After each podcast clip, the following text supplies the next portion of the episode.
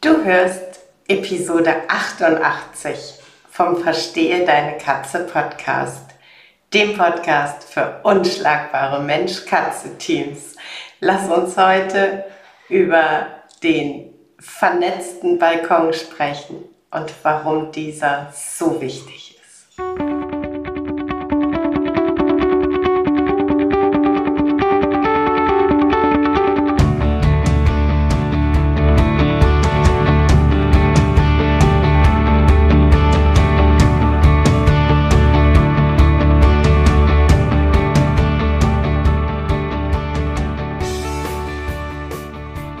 bin Katrin Knispel, Mentorin für unschlagbare Mensch-Katze-Teams.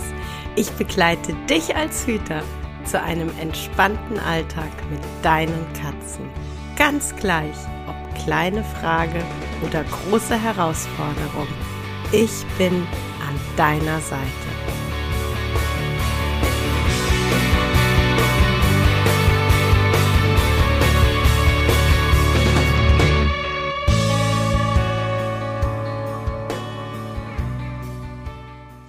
Hallo, schön, dass du reinhörst. Wenn du am Sonntag meine Stories auf Instagram verfolgt hast, dann weißt du, dass Gino mich offensichtlich doch irgendwann noch mal losgelassen hatte und ich also die Zeit hatte, diese Episode einzusprechen.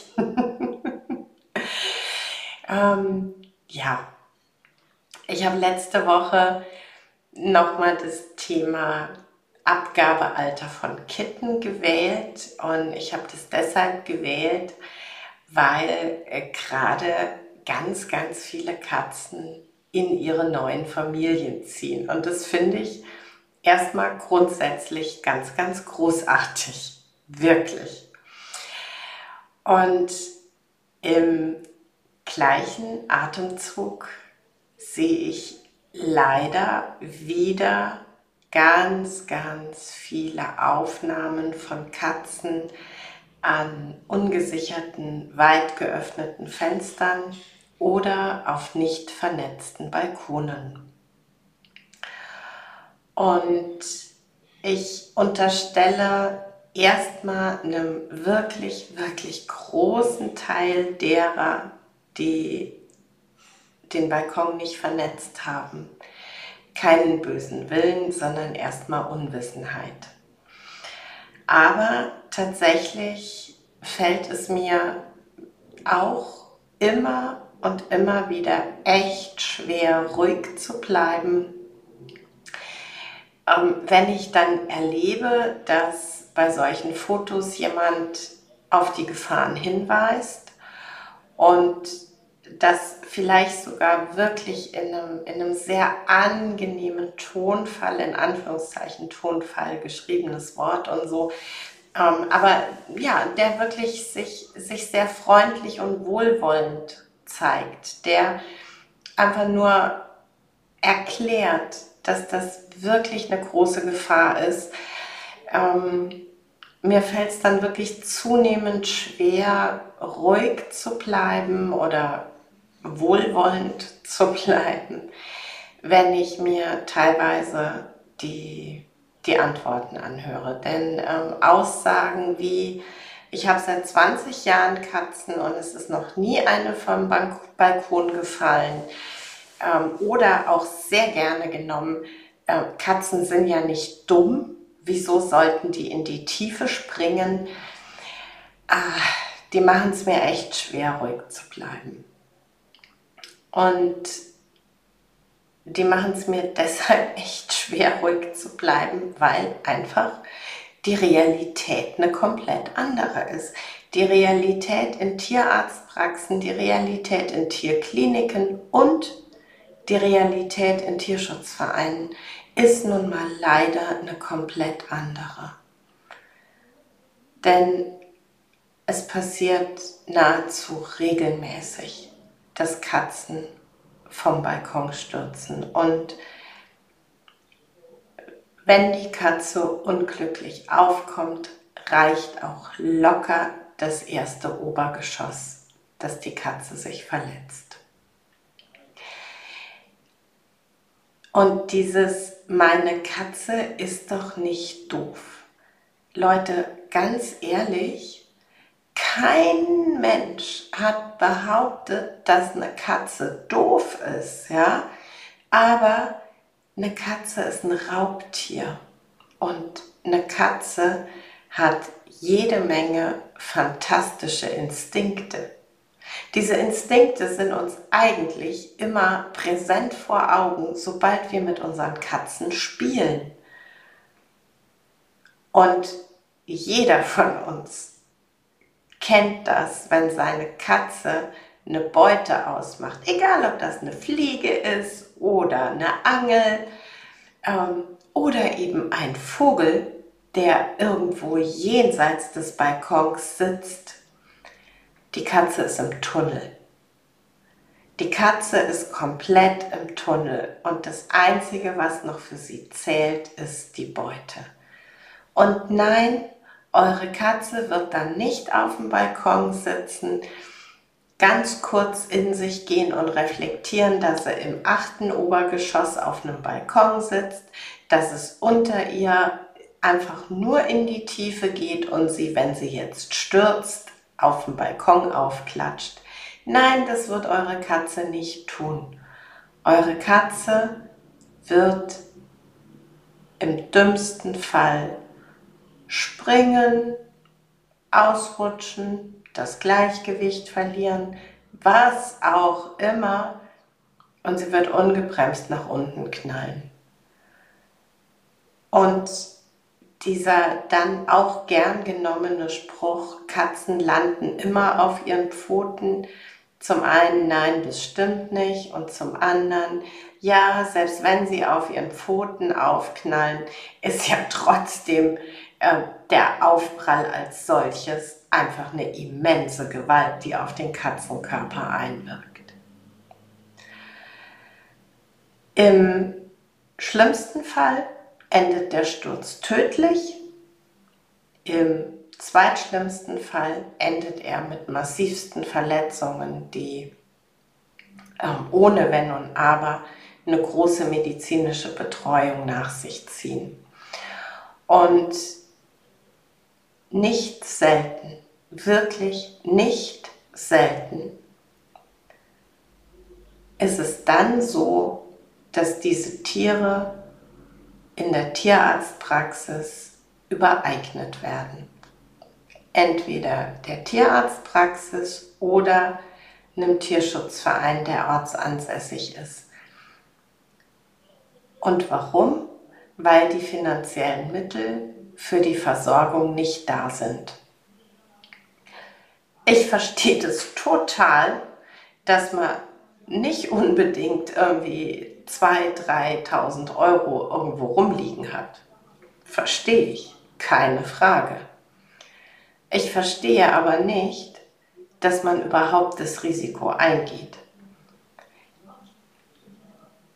Es kann einfach nicht sein, dass ich meinen Balkon nicht absichere, dadurch mein Tier zu Schaden kommt und am Ende des Tages andere Menschen die Verantwortung dafür übernehmen, indem ich mein Tier dann abgebe, weil ich die finanziellen Mittel nicht habe.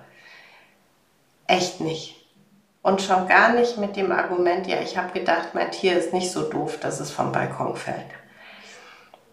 Es ist ja, es ist mit ein bisschen Arbeit verbunden, den Balkon abzusichern. Je nach Bauweise des Balkons ist es tatsächlich ein bisschen tricky. Es ist auch mit einer finanziellen Investition verbunden, die ähm, entsprechenden Materialien zu besorgen. Alles keine Frage.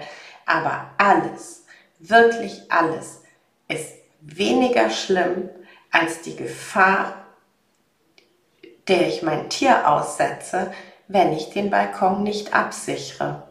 Und Leute, ganz ehrlich, wenn euer Vermieter ganz klar sagt, der Balkon darf nicht vernetzt werden, dann ist der Balkon für eure Katzen tabu.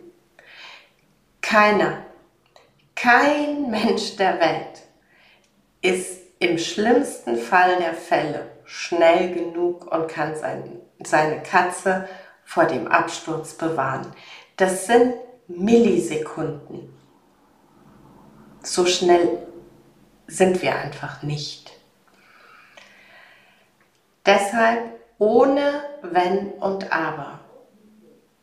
Balkon vernünftig abnetzen oder der Balkon ist tabu für eure Katzen.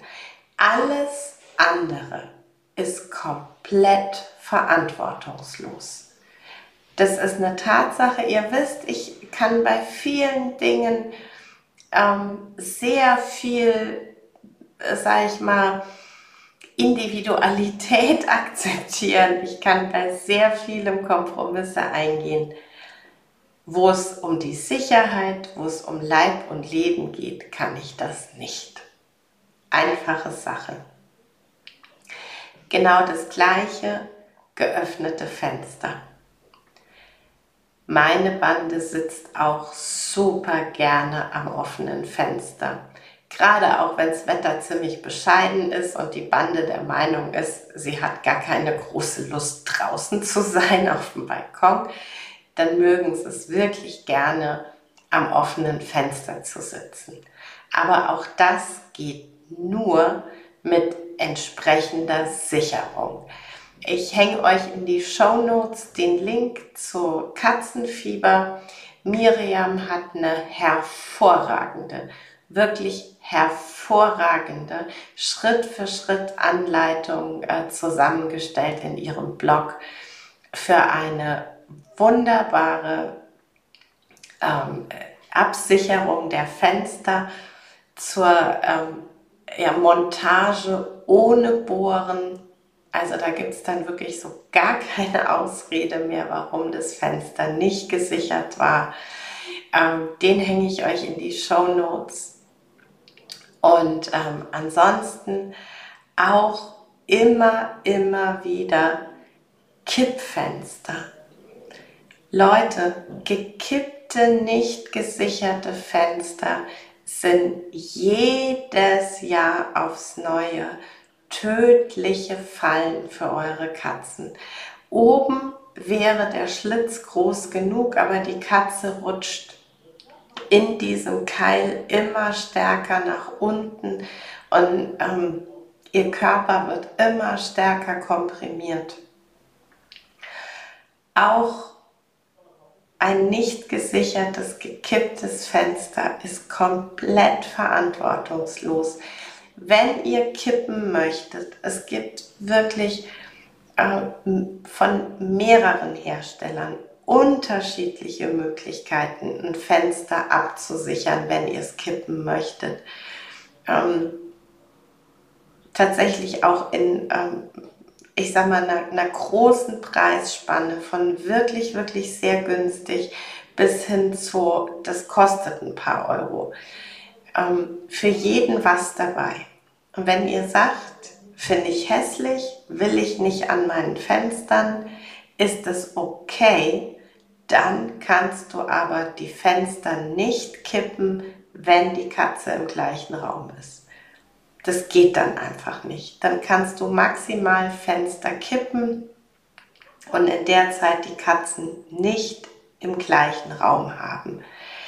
Es ist ja, alternativlos. Es ist einfach alternativlos.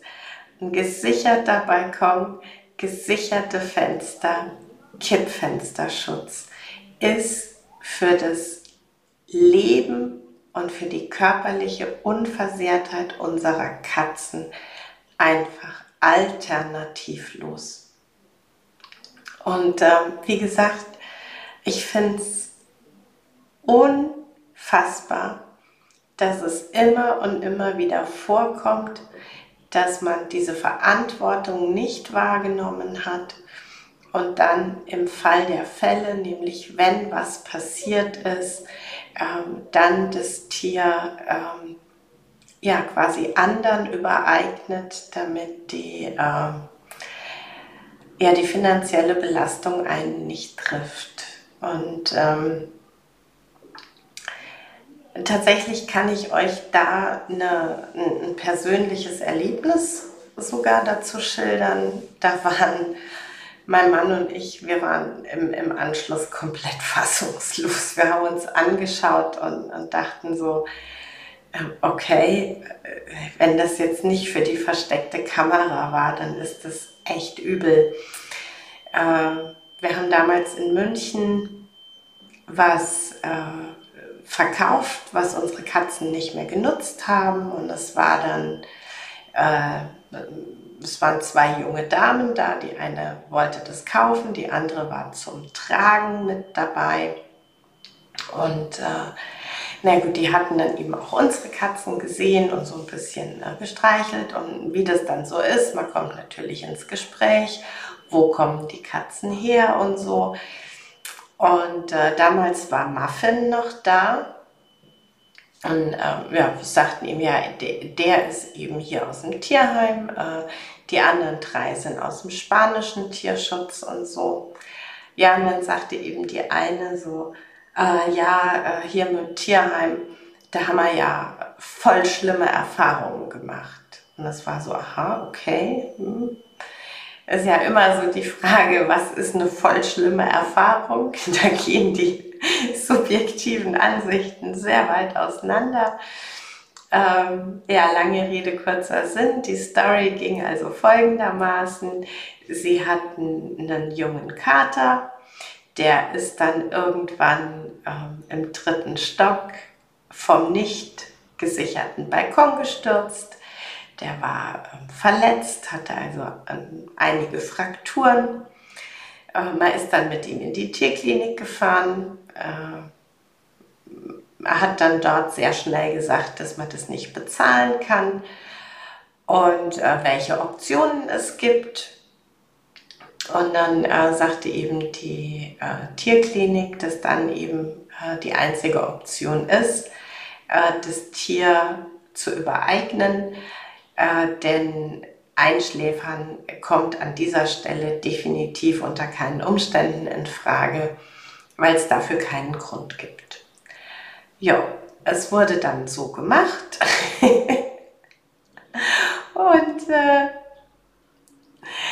die, die Dame hat sich dann tatsächlich darüber empört, dass sie nach zehn oder zwölf Wochen im Tierheim war und ihren Kater gerne zurückhaben wollte und das Tierheim gesagt hat, nö. Äh, das war also die wahnsinnig schlechte Erfahrung, äh, die diese Person mit dem Tierheim gemacht hat äh, für mich mal wieder zwei ganz interessante Aspekte in dieser Geschichte. Zum einen, es ist ganz schön spektakulär, wenn Verantwortungslosigkeit und Dreistigkeit aufeinandertreffen. Und zum anderen, ähm, ja, so viel zum Thema. Ich habe fürchterlich schlechte Erfahrungen mit Tierheim oder Tierschutzverein XY gemacht ähm, ganz oft lohnt es sich da einfach genauer nachzufragen, was war es denn für eine schlechte Erfahrung? Ähm, worauf beruht denn die Einschätzung, dass der Verein schlecht arbeitet oder dass man da schlechte Erfahrungen gemacht hat? Denn gar nicht mal so selten sind schlechte Erfahrungen, negative Kritiken, verdammt subjektiv und mit ein bisschen Neutralität und ein bisschen, ja, ich möchte fast sagen, gesundem Menschenverstand steht man dann kopfschüttelnd da und denkt sich, nee, sorry, ihr habt keine schlechte Erfahrung gemacht. Der Tierschutzverein hat euch gegenüber sehr verantwortungsbewusst gehandelt. In diesem Sinne ähm, nochmal mein Appell an euch, falls noch nicht geschehen, bitte netzt euren Balkon ein. Wenn ihr lüften wollt, ähm, bitte netzt auch die Fenster ab, nutzt dazu den Link ähm, in den Show Notes, der euch direkt zu Katzenfieber führt und zu dem hervorragenden Beitrag. Ähm, und wenn ihr Fenster kippen wollt, Bitte nutzt auch da fachgerechte Kippfensterschutzvorrichtungen. Ja, das war's für heute mit dem Verstehe deine Katze Podcast, dem Podcast für unschlagbare Mensch-Katze-Teams. Ich freue mich, wenn du den Podcast mit anderen Cat People teilst, wenn du äh, mir eine Bewertung dalässt oder einen Screenshot machst und bei Social Media teilst, mich und andere Cat People text. Ich danke dir für deine Unterstützung und wie immer am Ende von Verstehe deine Katze, knuddel deine Katzen.